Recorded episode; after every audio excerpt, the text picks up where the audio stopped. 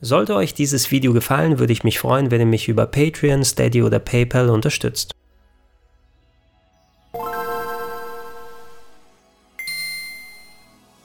Schönen guten Tag und herzlich willkommen auf grex-rpgheaven.de zu Gregor testet Fire Emblem Three Houses auf Nintendo Switch.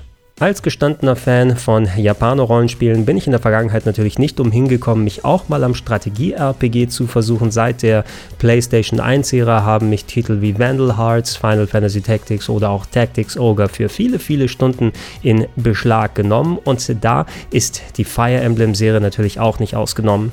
Hierzulande sind wir ja vergleichsweise spät erst zu Fire Emblem gekommen. Während der Game Boy Advance-Ära Mitte der 2000er ist es erst soweit gewesen. In Japan ist man aber bereits fast 20 Jahre vorher gestartet. Damit Intelligent Systems hieß der Entwickler, der für Nintendo nicht nur die Fire Emblem-Serie verantwortet hat, sondern auch ihr in Anführungsstrichen realistisches Gegenstück Famicom Wars respektive Advance Wars, wie wir die Serie hier aus kennen. Und da gab es sehr viele Releases auf dem Famicom, auf dem Super Famicom, aber wie gesagt, erst zur Game Boy Advance Serie ist die Serie auch erstmals im Westen aufgetaucht und hat gezeigt, hey, nicht nur in Japan hat man Bock auf zünftige Fantasy-Strategie, sondern auch in Europa, in den USA und auch im Rest der Welt kann es ganz gut funktionieren.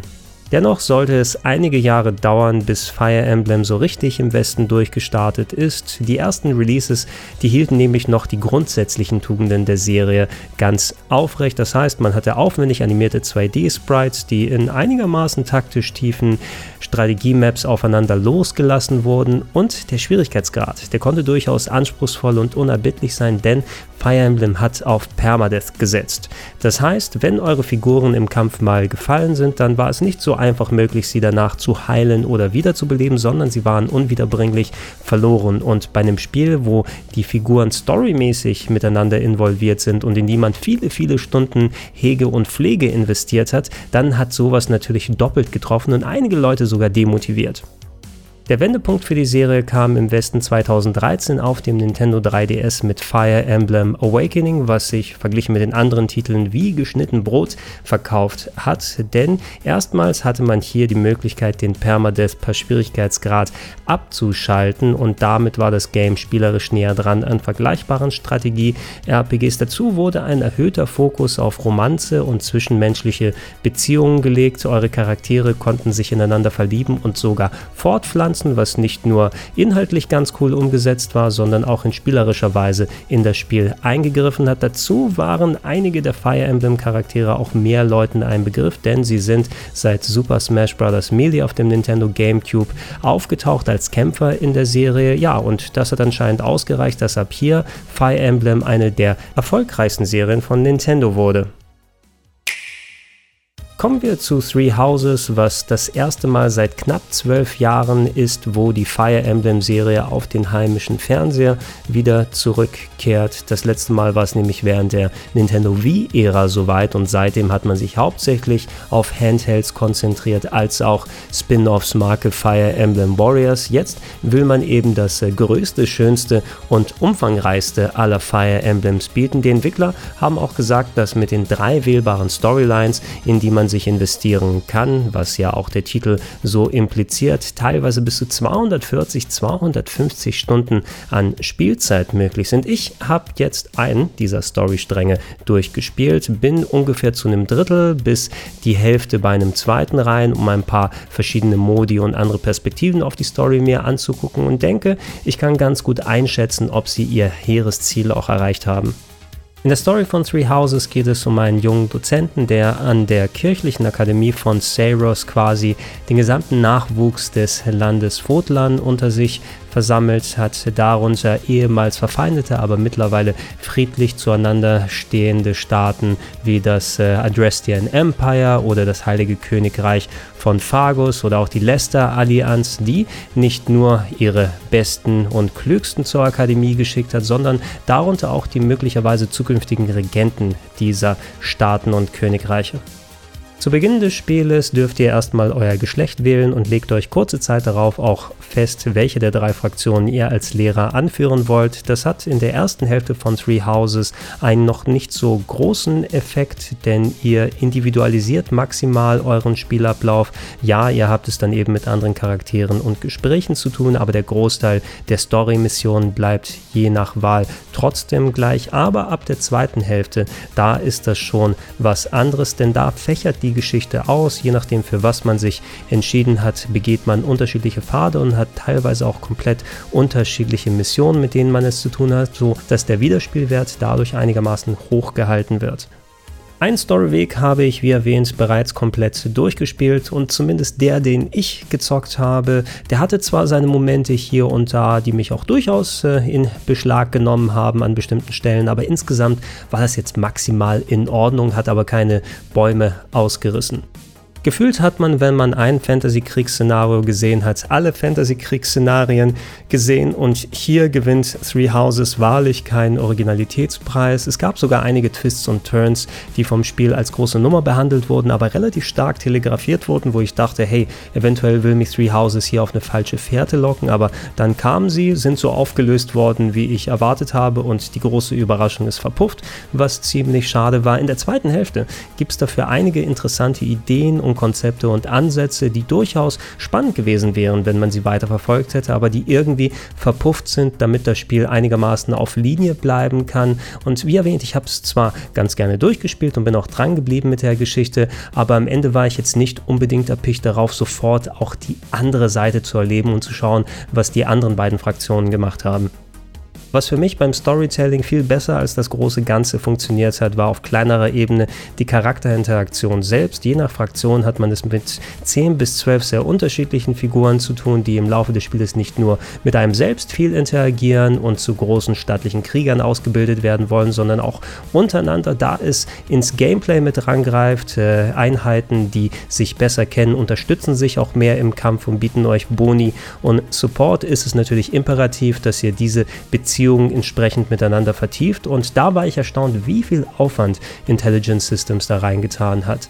Für jede mögliche Paarung, und das gilt nicht nur für eure Party, sondern auch fraktionsübergreifend, gibt es eine komplette eigene Storyline, die in verschiedenen Akten erzählt wird und erlebt werden kann, wenn man denn diesen Pfad beschreitet. Und das ist tatsächlich ziemlich aufwendig umgesetzt worden. Da sind komplette eigene Storylines, die fortgeführt werden drin, die sehr umfangreich in den einzelnen Akten sind, die komplett vertont wurden mit ziemlich guter englischer Sprachausgabe als auch japanischer. Ich habe mich echt gewundert, wie viel Sprachausgabe in dem Spiel allgemein mit drin ist. Und ähm, dadurch, dass es eben auch ins Gameplay mit eingepflegt ist, dass es wichtig ist, dass man diese Parts erlebt und dadurch man Vorteile im eigentlichen Game bekommt, lernt man eben parallel auch diese ganzen zu Beginn noch gesichtslosen Standard-Anime-Figuren ganz gut kennen, die mehr Tiefe verpasst bekommen. Diese Archetypen, die man zu Beginn sieht, werden nach und nach mit richtigen Personen gefüllt. Und da war ich wesentlich mehr dran und äh, habe nach einiger Zeit mich auch echt gut ausgekannt unter den Figuren was eben mich wesentlich mehr motiviert hat, in der Geschichte weiterzumachen, als die eigentliche Storyline an sich. Wer jetzt Angst hat, dass der Romantikaspekt zu sehr im Vordergrund steht, da kann ich Entwarnungen geben, denn anders als bei anderen Fire Emblems, ihr seid jetzt nicht dabei, alle Charaktere miteinander zu verpaaren und dann deren Nachkommen zu spielen. Als Hauptfigur, die altersmäßig in der gleichen Stufe wie der Rest der Leute auf der Akademie sind, da kann man eine Beziehung mit einer Person eingehen, da muss man aber konkret das ganze Spiel daran arbeiten und hat am Ende eher einen kosmetischen Effekt dadurch. Die meisten Charaktere, da gibt es durchaus ein bisschen Geflirte, gerade wenn man in intimere Stufen erreicht. Das war es dann aber auch schon und die gehen selbst keine Beziehung, die sich innerhalb des Spieles äußert, ein. Wer daran interessiert ist, es gibt auch die Möglichkeiten, sowohl lesbische als auch schwule Beziehungen einzugehen. Soweit ich sehen konnte, sind da mehr lesbische Optionen als schwule dabei. Und die Charaktere, die man da daten kann, da sind nicht so viele süße Boys dran, wem das wichtig ist. Also da ist das leider noch ein bisschen unterrepräsentiert. Aber immerhin ist das alles schon ein Schritt in die richtige Richtung. Kommen wir doch zu den Neuigkeiten und da kann man im Grunde sagen, dass Three Houses Fire Emblem mit dem Schulaspekt von Persona 5 gemischt hat. Äh, bei Persona war es ja so, dass der komplette Spielablauf ein bisschen in Lebenssimulation eingefärcht ist, dass man da jeden Tag irgendwas Kleines zu tun hat, mit bestimmten Personen redet und dann zu bestimmten Daten ist man in die Dungeons gegangen, hat das typische Rollenspiel-Gameplay gemacht und musste so ein bisschen abwägen, wie man seine Zeit verbringt, weil man eben auch nicht alles gleichzeitig machen kann. Und ja, grundsätzlich spielt sich Fire Emblem Three Houses sehr ähnlich. Da gibt es immer noch die großen Strategiekämpfe, die man am Ende eines Monats äh, angehen kann, aber dazwischen hat man quasi 30 bis 31 Tage Zeit, ja, seinem eigenen Schulwerk nachzugehen.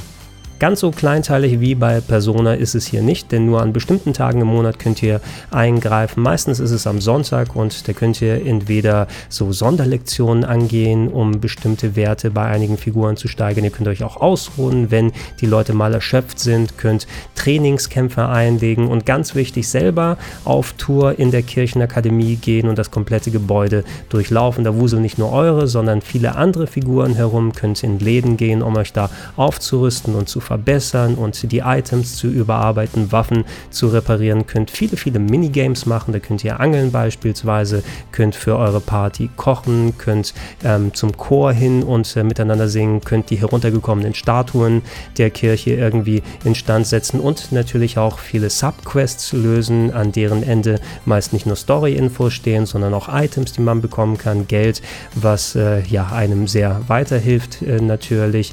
Und äh, ja, so und so muss muss man die Zeit, die man hat, effektiv nutzen, dass man entsprechend das Maximum an Erfahrungspunkten rausbekommt und so seine Schüler optimal auf die großen Storykämpfe vorbereitet da es durch ausgebbare Aktionspunkte ein Limit gibt, wie viele Sachen pro Monat ihr machen könnt, müsst ihr abwägen, was ist jetzt wichtig, auf welchen Aspekt möchte ich mich konzentrieren. Und das fand ich zu Beginn teilweise ziemlich überwältigend, denn wie erwähnt, die Akademie ist groß, sie ist randvoll gepackt mit verschiedensten Figuren, die man noch nicht kennt. Äh, und zumindest für die ersten zwei Spieldrittel gibt es auch immer wieder neue Systeme, die man äh, lernen muss, neue Charaktere, neue Shops, die dazu kommen. Alte Sachen werden erweitert, sodass man nie das Gefühl hat, dass man komplett da angekommen ist, wo man sein möchte. Irgendwann hat man so die Erfahrung und weiß, wie ungefähr man sich aufbauen und abwägen muss, muss trotzdem sehr, sehr viel in Betracht ziehen, denn jede der einzelnen Figuren hat x Skills, die einzeln bedient werden können, die auch speziell ins Auge gefasst werden müssen, damit man verschiedene Charakterklassen erreicht. Man kann zwar das Ganze auch dem Computer überlassen und fährt meistens auch ganz gut, was die Ausbildung der eigenen Figuren angeht. Wenn man es aber richtig und schön individuell machen will, muss man sich sich komplett im System da rein vertiefen. Ein schöner Vergleich ist da übrigens neben Persona auch äh, Legend of Heroes Trails of Cold Steel, falls ihr das Game mal gezockt habt. Das ist zwar ein traditionelles Japano-RPG, aber hat einen sehr ähnlichen Aspekt. Da seid ihr an bestimmten Stellen im Spiel auf eurer Militärakademie und habt da auch limitierte Punkte, die ausgegeben werden können, wo ihr ähm, die dafür benutzen könnt, mit den anderen Charakteren tiefere Beziehungen einzugehen, die euch dann Vorteile in den Kämpfen geben. Da fand ich es ein bisschen entspannter umgesetzt, weil das nicht der komplette Dreh- und Angel Mittelpunkt des Spieles ist, sondern mehr so ein kleiner Moment, um zwischendurch zu atmen bei der ganzen Action, die man erlebt. Hier bei Fire Emblem muss man aber wirklich Bock darauf haben und wenn man nur auf die eigentlichen Kämpfe geht und versucht da durchzurushen durch die Schulsegmente und sagt, ach, der Computer wird sich schon irgendwie darum kümmern, dann kann es durchaus passieren, dass man innerhalb der Kämpfe auf Probleme stößt, die so nicht nötig wären und ja, man muss schon d'accord damit sein, dass es eben nicht mehr ein reines Strategiespiel ist, sondern dass dieser Schulsimulationsaspekt, dieses Personaartige mindestens genauso wichtig ist. Gehen wir zum Kampfsystem und da würde ich sagen, dass Three Houses, abgesehen von der Technik, die natürlich auf der Switch wesentlich mehr Möglichkeiten als auf dem 3DS bietet, sich nicht groß gegenüber den Vorgängern verändert hat. Ich bezeichne solche Strategie-RPGs ganz gerne als eine Abart von Fantasy-Schach. In der Spieltiefe kann man sie nicht ganz vergleichen, aber hier wie da gibt es eben ein großes Feld, was in Quadrate unterteilt ist. Da sind darauf die eigenen als auch die gegnerischen Figuren verteilt und man muss dann nach und nach Zug um Zug natürlich natürlich mit ähm, Bewegungen, mit Angriffen, mit Abwehrmanövern, mit Magie und Itemansatz die gegnerischen Figuren nach und nach vom Feld tilgen, bis man gewonnen hat.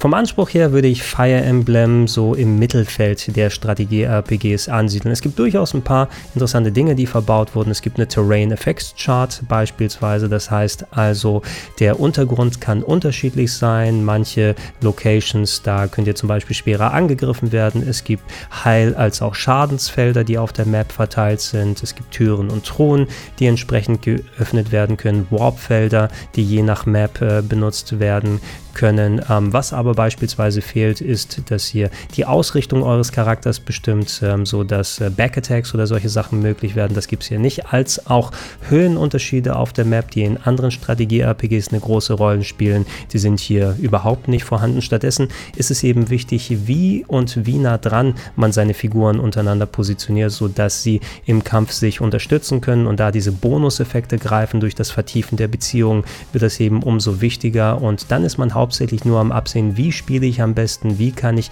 die KI überlisten, um sie von der Flanke zu erwischen, kann ich eventuell gegnerische Figuren aus einem Pulk herauslocken, um sie mit mehreren Figuren gleichzeitig fertig zu machen, habe ich die Möglichkeit durch meine Angriffe zu vermeiden, dass ein Gegenangriff des Charakters kommen kann. Es gibt viele Möglichkeiten, dass man zum Beispiel vorab sehen kann, was ist der Bewegungsradius oder der Angriffsradius des Gegners, ähm, im Kopf mal durchspielen, ähm, dadurch, dass es auch schön angezeigt wird, wie viel Energie Energie kann ich dem Gegner abziehen und äh, vielleicht besiege ich ihn, bevor er mich zurück angreifen kann. Ja, das ist so der Hauptaspekt und der funktioniert hier in Three Houses genauso, wie man es von den 3DS und sogar den älteren Spielen von Fire Emblem her kennt.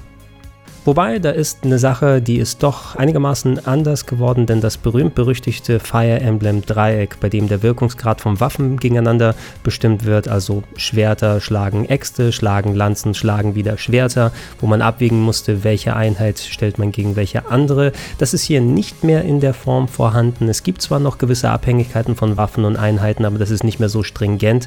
Ähm, ich habe mir das schwerer vorgestellt, weil man das ja so indoktriniert bekommen hat durch die älteren Spiele Spiele, aber das geht relativ fix ins Blut über und man freut sich über die Freiheit und Varianz, die man äh, bei der Waffenauswahl hat, sodass man gerne mal ein bisschen mehr variieren kann und das ist halb so wild, dass es hier so implementiert wurde.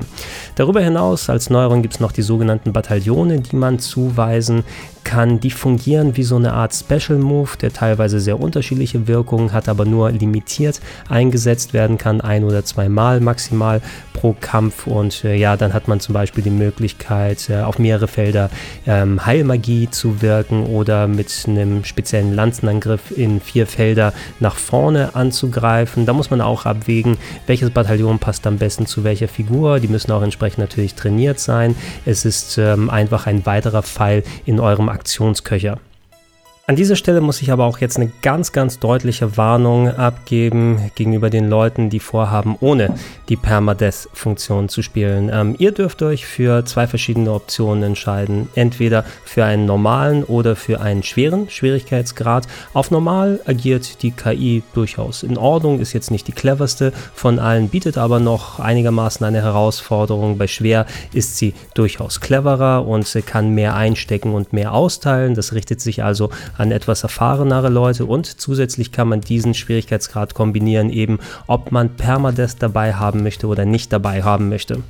Wählt ihr jetzt die Kombination des normalen Schwierigkeitsgrades und dass ihr keinen Permadeath haben wollt, dann könnt ihr den Großteil des Spieles genauso gut dem Computer überlassen. Es gibt nämlich eine Auto-Battle-Funktion, die im ersten Moment eigentlich recht sinnvoll ausschaut, äh, vor allem in Kombination, wenn man die Spielgeschwindigkeit enorm im Menü erhöht. Ihr könnt zum Beispiel komplett die Animationen abschalten, dass die eigenen Züge übersprungen werden können, sodass das komplette Spiel quasi in 0, nix äh, gemacht werden kann und die die KI, die ist jetzt nicht so clever, dass sie zwar das komplette Spiel für euch alleine spielt, sie kann zum Beispiel nicht bestimmte Gegner in den Fokus nehmen lassen oder ähm, Türen öffnen und Truhen aufmachen und bestimmte Wege einschlagen, sondern agiert nach eigenem Gusto. Aber in den meisten Fällen, ich würde so sagen zu 80 bis 90 Prozent bei den Storykämpfen, reicht es dafür aus, dass man trotz ein bisschen Schwund, der eine oder andere Charakter mag sterben, aber solange die Hauptfigur in Ordnung ist, ist es kein Problem, sich quasi durchcheesen kann und ja, am Ende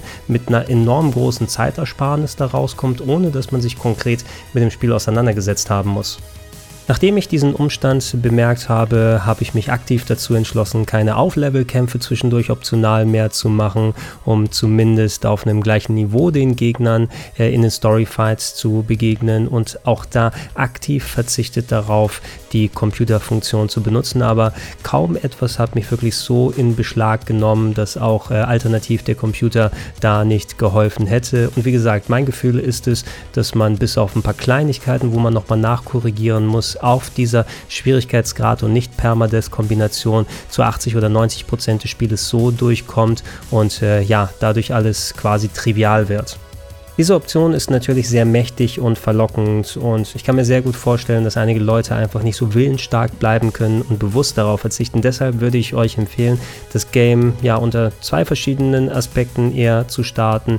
Wenn ihr beim normalen Schwierigkeitsgrad bleiben wollt, dann wählt wirklich am besten den Permadeath mit aus, denn so kann die KI keinen Freifahrtschein haben und ihr seid tatsächlich dazu gezwungen, euch mal mit dem Spiel auseinanderzusetzen und wie das mit der Positionierung und den Angriffen und den Magien und so weiter weiter am besten funktioniert. Ihr habt immer noch genug Hilfestellungen, die euch da mal aus der Patsche helfen können. Der sogenannte göttliche Puls ist eine Funktion, die über das Spiel auch erweitert werden kann und bestimmte Züge dann zurücknimmt, falls doch mal eine eurer Figuren abgenippelt ist, so dass nicht der komplette Kampf vorbei sein muss. Und auch falls mal eine der Figuren stirbt, ihr könnt jederzeit jeden Storykampf beenden und wieder von vorne starten, aber behaltet alle Experience, die ihr in diesem Kampf bekommen habt, sodass ihr nicht das Gefühl habt, umsonst irgendwie Spielzeit investiert zu haben. Ansonsten würde ich aber auch die Kombi zwischen schwerem Schwierigkeitsgrad und keinem Permadeath empfehlen. Durch den höheren Schwierigkeitsgrad ist die KI natürlich klüger und ihr müsst dementsprechend mehr Voraussicht beim Positionieren und Angreifen eurer Charaktere zeigen. Falls mal aber der eine oder andere abkratzt während eines Kampfes, ist es halb so wild und äh, ihr könnt diese Erfahrung mitnehmen, ohne ständig immer wieder die Kämpfe von vorne dann starten zu müssen. Natürlich könnt ihr auch auf schweren Schwierigkeitsgrad und Permadeath hingehen, aber das würde ich tatsächlich nur echten Experten empfehlen, die von Start aus eine Herausforderung haben wollen und nicht sofort demotiviert sind, wenn der Computer sie mal wieder überlistet hat. Äh, zur Not könnt ihr den Schwierigkeitsgrad auch einmal senken innerhalb des Spieles, aber wenn ihr mal von schwer auf normal gewechselt seid, dann könnt ihr nicht mehr wieder zurück.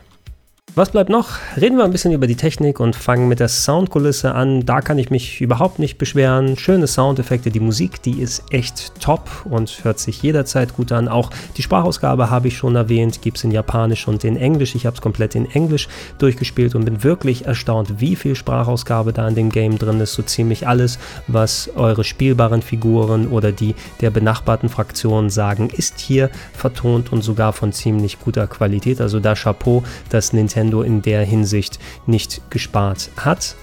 Auch die deutschen Texte fallen da nicht groß ab. Ich habe komplett eben mit englischer Sprachausgabe und deutschen Texten gespielt. Da gibt es keine Diskrepanzen von wegen, dass Charaktere und Örtlichkeiten anders benannt sind und man fährt eigentlich ziemlich gut, wenn man diese Kombi verwenden möchte.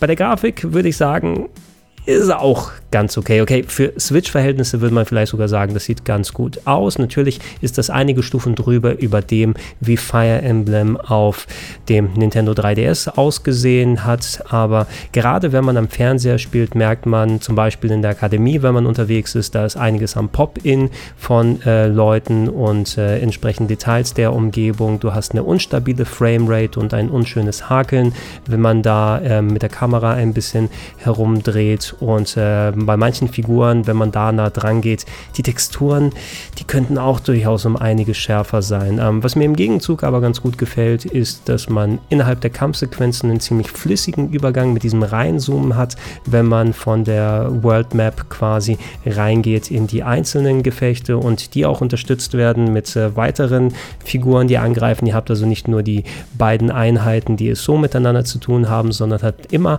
einiges an Figuren herumzuwusen. Ich glaube, glaube, da hatte man auch die Hilfe der Fire Emblem Warriors Entwickler hinzugezogen, die es möglich gemacht haben, da visuell ein klein bisschen mehr aus dem Spiel rauszuholen und auch die Animationsphasen sind ganz gut gelegt, das Charakterdesign ist vernünftig umgesetzt worden, äh, Sprachausgabe ist lippensynchron zu einem großen Teil, also dass das alles eigentlich wie aus einem Guss ausschaut. Letzten Endes, es wird eben durch die maximalen technischen Möglichkeiten der Switch ein klein bisschen eingeschränkt, was Auflösung, was Framerate und Detailgrad angeht. Es sieht ab und zu auch mal ein klein bisschen hässlich aus, hätte durchaus ein bisschen schöner von der Farbwahl und wie alles verteilt ist, dann sein können. Aber im Großen und Ganzen kann man sich da wirklich auch nicht so sehr beschweren. Ein bisschen, aber nicht so sehr.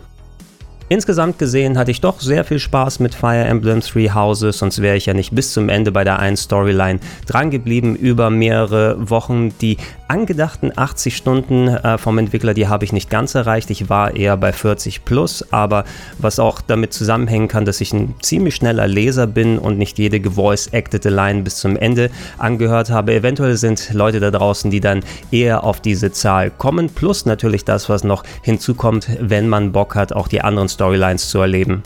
Ansonsten sind da eben aber auch all die kleinen Schönheitsfehler, die einem das Gameplay ein wenig vermiesen könnten. Die Grafik, die ist nicht ganz up-to-date. Der Schwierigkeitsgrad kann ausgehebelt werden, wenn man eben sich zu sehr vom Auto-Battle verleiten lässt. Und dieser ganze Lebenssimulations-Persona-Aspekt ist natürlich etwas, was ähm, die ganze Chose in die Breite zieht und äh, ein bisschen davon ablenkt, dass man es eigentlich immer noch mit einem sehr guten und sehr variablen Strategie-RPG zu tun hat. Man kann kann es im Grunde auch so spielen wie die alten Fire Emblems und viel dem Computer überlassen, aber dann hat man natürlich nicht diese Bindung mit den Figuren, die man eigentlich haben sollte. Man verpasst gegebenenfalls auch einiges an Story Parts und wenn man das komplett ohne die Story spielen möchte, dann wird einem auch doch was fehlen. Bis dato ist es jedenfalls das beste Strategiespiel, was wir auf der Nintendo Switch gesehen haben. Und ich bin auch auf eure Meinung gespannt. Wie habt ihr euch vorbereitet auf Three Houses? Habt ihr es gegebenenfalls schon gespielt? Meinung gerne unten in die Comments mit rein. Auch wenn ihr